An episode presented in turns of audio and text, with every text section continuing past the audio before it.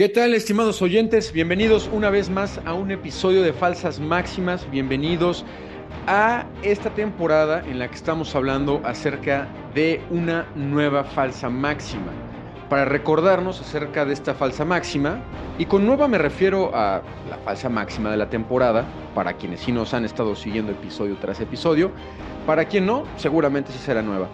Pero bueno, para recordarnos qué falsa máxima estamos aterrizando a lo largo de esta temporada. Está el padre Pablo Patrito, que pues como todos los episodios está con su comentario puntual y obviamente pues, más intelectual. Padre, ¿cómo estás? ¿Cómo te ha ido? Hola querido Juanma, muy bien, gracias a Dios. Hola oyentes, bienvenidos de regreso a, este nuevo episodio de Falsas Máximas. En esta temporada estamos hablando eh, sobre la falsa máxima de que la vida espiritual no exige un combate. Queremos contraponer a eso la verdad clara de que la vida espiritual es milicia, la vida espiritual exige esfuerzo, el reino de los cielos es de los valientes que son fieles a la gracia y se animan a conquistarlo.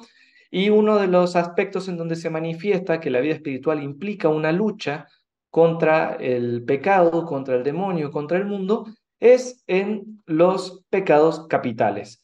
Entonces, venimos ya tocando varios Juanma, ya tocamos la envidia, ya tocamos la ira, ya tocamos la soberbia. Ahora vamos a tocar eh, el pecado, uno de los pecados capitales que tiene que ver directamente con nuestra sensualidad. Y vamos a hablar, Juanma, de la gula.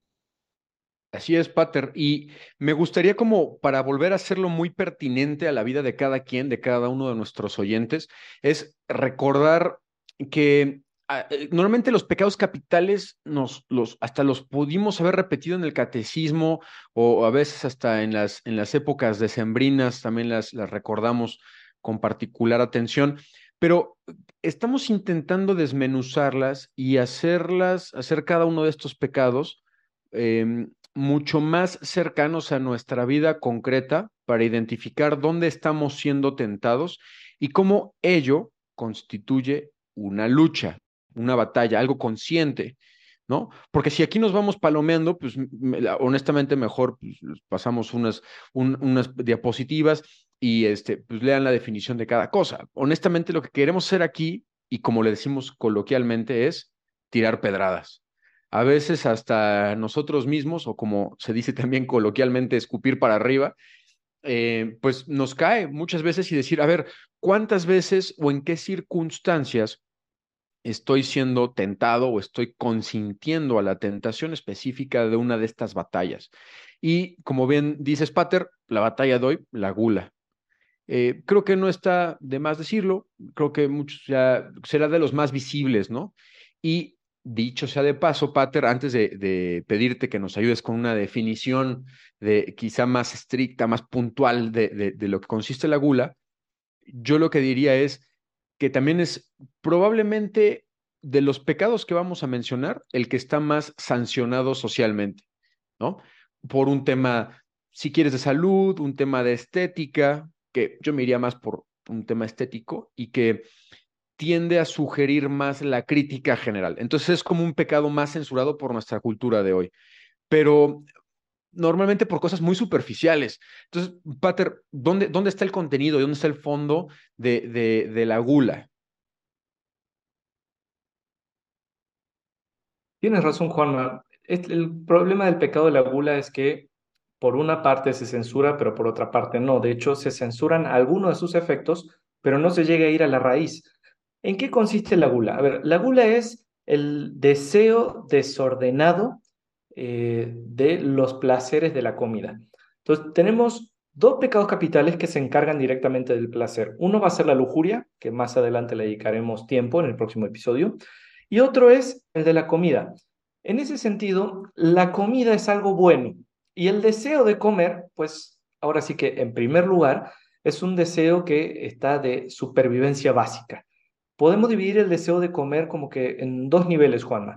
El primero es este, en el de supervivencia básica, es si no como me muero, entonces hay una tendencia natural a comer para preservar la vida y eso es como que en un, en un ámbito muy básico, muy instintivo. y si me permites, Pater, eh, estaríamos todavía en el campo de los llamados y definidos según Santo Tomás como los actos del hombre, ¿no? Primarios, biológicos, ¿no? Exacto.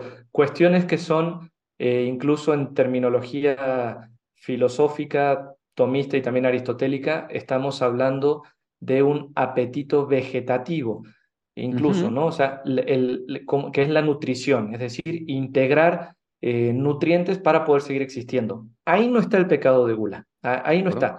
La gula está más bien en el otro orden, en un orden que podamos llamar más carnal, que es en el, en el goce de la comida, en el cuánto se disfruta la comida. El gran problema del pecado de ira está... De gula. Eh, el gran problema del pecado de gula está en que se desordena no tanto el comer en sí mismo, sino en cuánto disfrutamos comer. Y ahí se generan un montón de desórdenes y por eso la gula es un pecado capital, porque en mm. ese desorden, en el disfrutar de comer, se va desequilibrando todo. Ahora, tal vez haya que puntualizar, ¿no? Porque así como te escucho así de, bote pronto, digo, bueno, pues entonces casi que para no caer en gula tendría yo que comer todo eh, sin, sin condimentos, sin, sin prepararlos bien, algo muy plano, con poco gusto. Este, eh, no creo que no vamos por allá, ¿no? O, bueno, tal vez, tal vez sí, a ver, o, tú ahora sí que qué tanto es tantito. No, para nada, Juana. De hecho, eh, gracias a Dios en esto, quiero irme un poquito hacia atrás, muy, muy atrás en el fundamento de las cosas. Nuestra fe consiste en creer que el verbo se hizo carne. Entonces, que la santificación del ámbito humano no pasa solamente por la santificación de las cosas espirituales, negando eh, la carne como si todo lo que viniera de la carne fuera malo, sino que la santificación del ser humano pasa por la plenitud del ser humano integral, de todas sus potencias. Y eso pasa también con el arte culinario, con la cocina, vamos a llamarlo así, o sea, con lo que me alimento. Eh, de suyo, comer rico y disfrutar la comida no es algo malo, hecho es algo bueno. si no disfrutáramos la comida, si no hubiera goce en el comer, eh, tampoco existiría probablemente el instinto básico de seguirse alimentando. Es decir, el placer en el comer es un aliciente para que hagamos lo que tenemos que hacer en orden a seguir existiendo. Y no está mal disfrutar de las cosas buenas. El problema no es el gozo en sí mismo, es el desorden en ese gozo.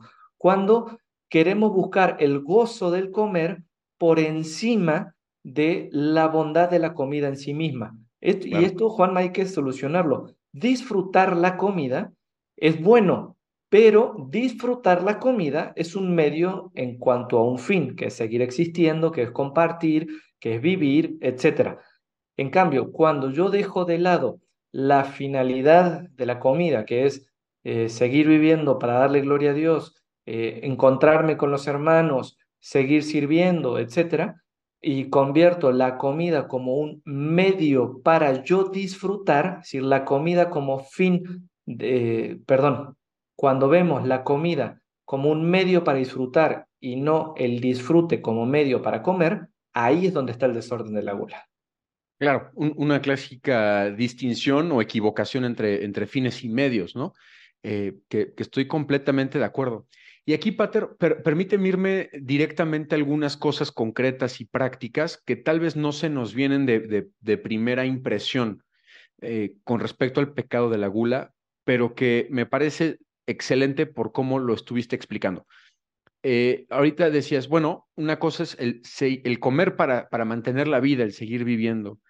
Y aquí me viene una pedrada que, sin ánimo, como decimos siempre, sin ánimo a ofender, sino a a mejorar, no solamente es el exceso entonces de comer la, comida voraz, sino también aquí entraría, según lo que nos has dicho, la gente que teniendo algún padecimiento que hace que tengas que evitar un alimento, lo sigue comiendo.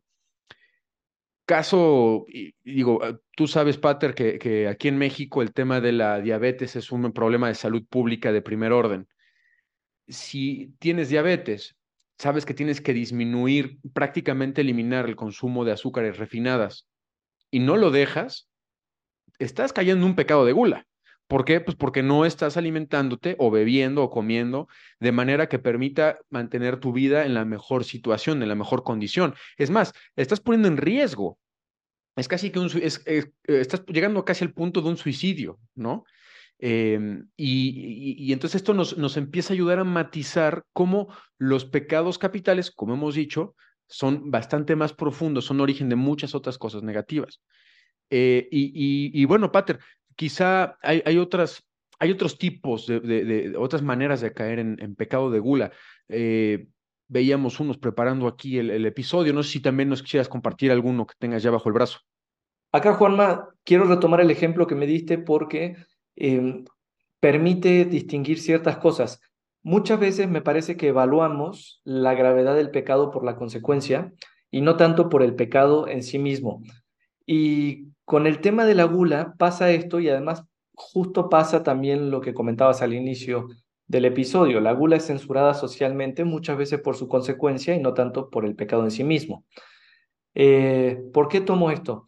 Usando el ejemplo que me acabas de dar, un diabético que no modera su cuestión en el azúcar o, en el caso de los argentinos que pasa mucho, eh, un hipertenso que no modera su consumo de sal por la carne, Eh, o alguien, gota, justo alguien que tiene gota, y me sacaste el ejemplo de la boca, alguien que tiene gota y no modera su consumo de carne y de vino, eh, a ver, ciertamente la gula va a llevar que se haga daño a su cuerpo.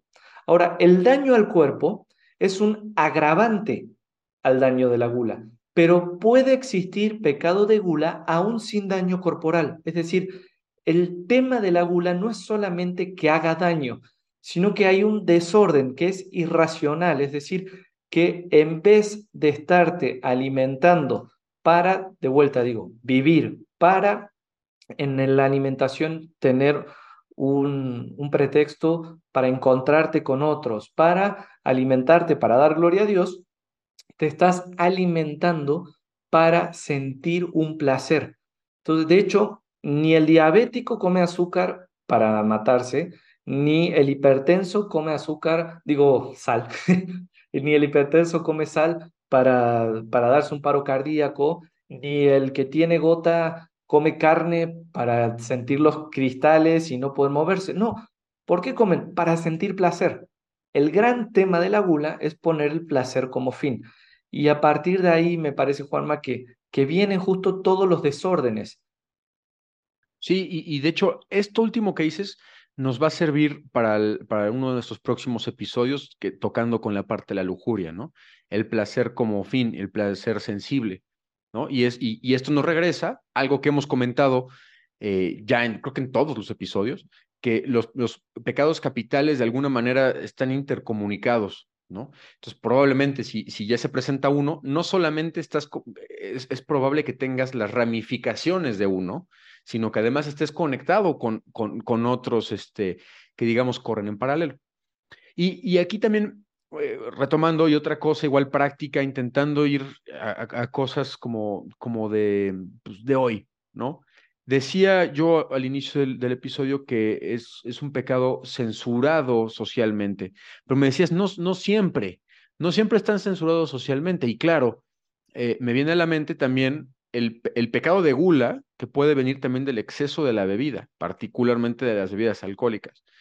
Y, si somos estrictos en eso, hay muy poca censura. De hecho, más bien tú y yo hemos platicado, Pater, que hasta pareciera que es lo normal, es, es lo deseado, ¿no? Hasta, hasta en situaciones completamente inverosímiles, ¿no? Em, que, que, hasta es necesario casi, casi emborracharse, ¿no?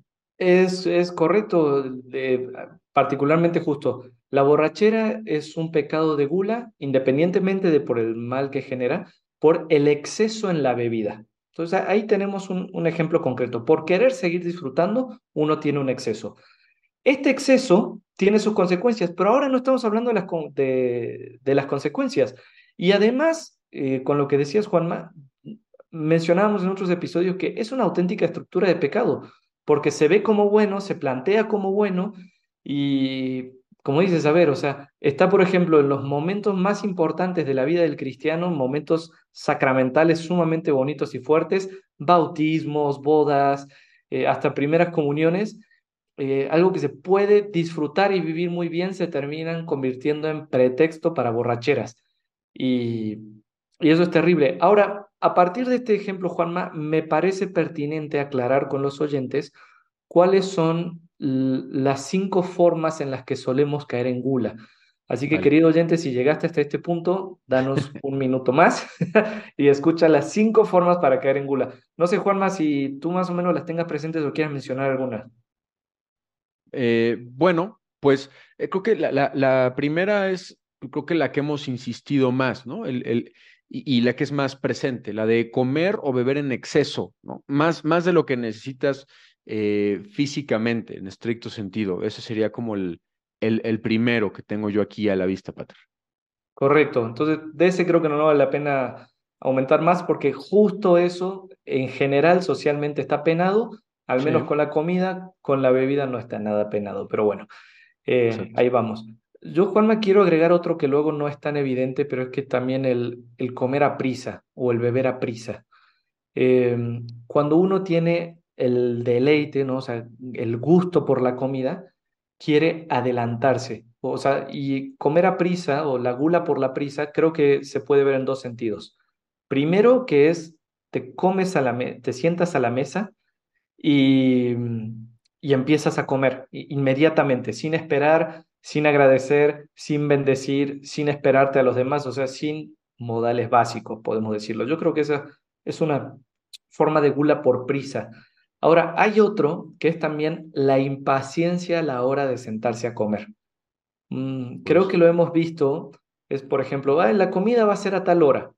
Y hay personas que, voy a hablar en primera persona el plural, hay personas que si no se empieza, a, si, si llegada la hora de comer no empezamos a comer, nos, nos impacientamos, eh, nos ponemos de mal humor y, lo peor de todo es que justificamos ese mal humor diciendo es que tengo hambre. Pero ese hambre, en el fondo, es una intemperancia de que no estoy recibiendo ese placer que yo ahora espero recibir. Entonces, ese apuro por querer comer antes o porque no se retrase la comida es también una forma de gula. Interesante. Fíjate, no, no me hubiera venido a la mente ni siquiera con la, con la parte anterior. Y, aquí abonaría, ¿no? Otro, otro, otra forma de, gula es, por ejemplo, desperdiciar la comida. Este me llamó la atención bastante porque casi siempre lo, lo, vemos desde el punto de vista de lo que ingiero. Eh, eh, pero tú puedes decir, bueno, pues es que esto no lo ingiero. Pero esto de desperdiciar la comida, pues es prácticamente lo mismo que estar en la misma categoría de, lo, de comer más de lo que necesitas. Ahora, yendo y siguiendo un poco tu ejemplo de ir un poco al fondo, pues muchas veces es, pues pones en tu plato más de lo que sabes que genuinamente puedes, puedes consumir.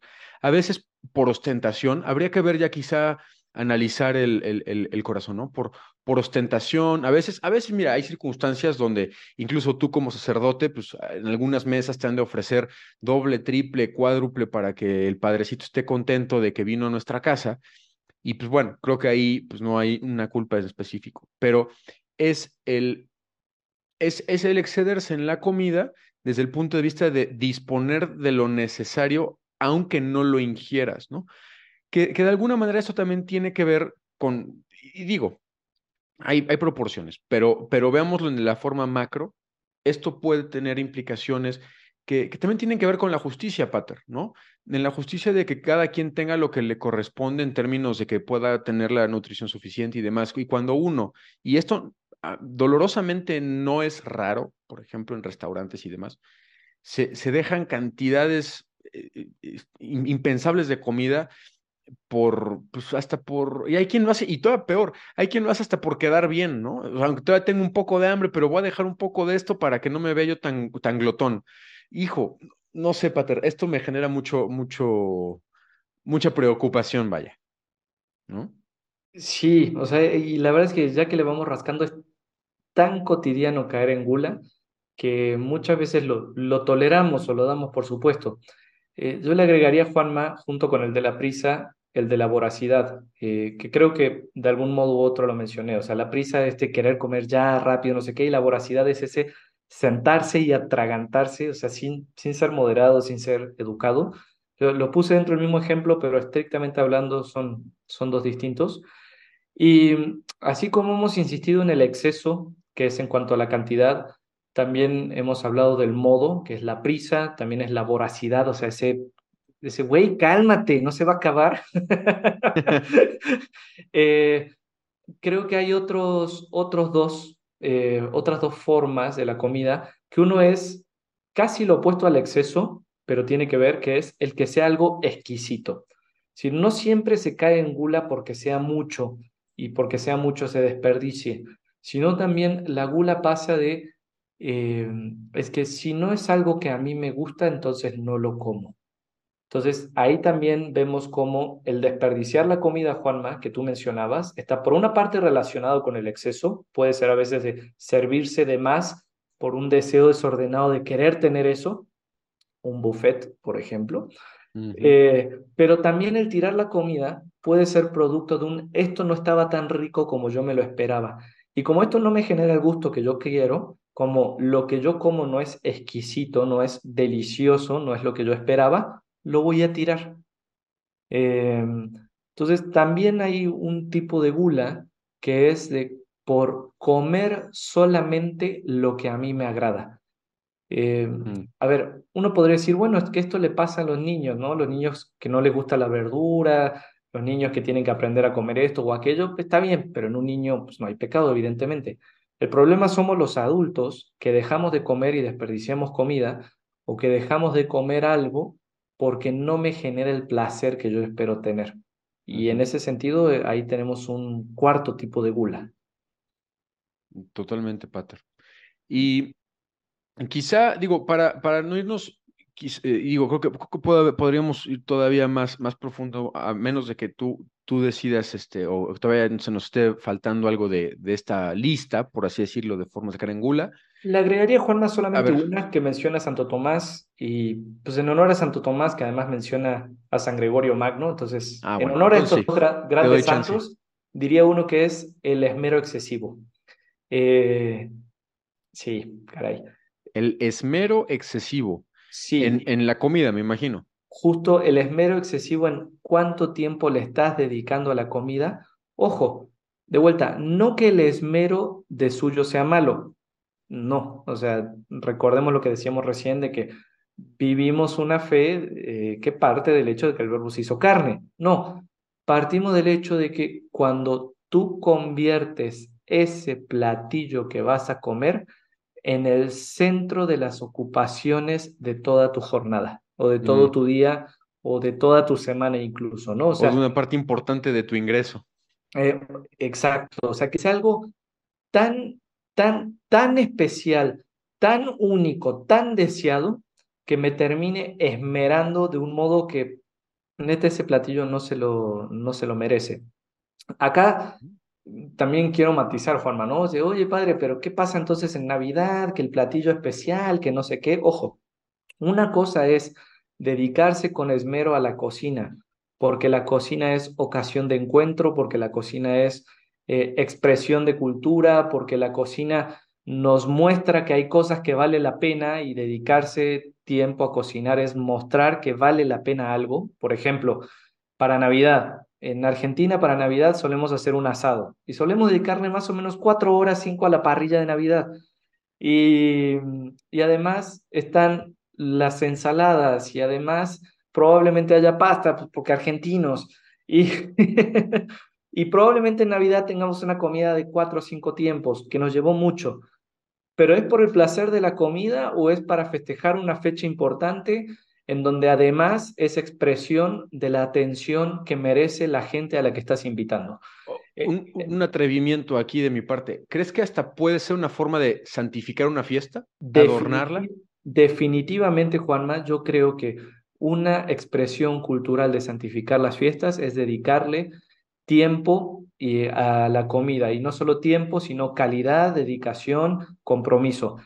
Eh, claro, ¿en qué se diferencia esa dedicación a la comida que implica santificar las fiestas eh, de la excesiva preocupación que nace de la gula? Bueno, es que en una lo que te preocupa es el placer que vas a recibir y en el otro lo que está en el centro es justo la santificación de la fiesta, el encuentro con la familia, etc.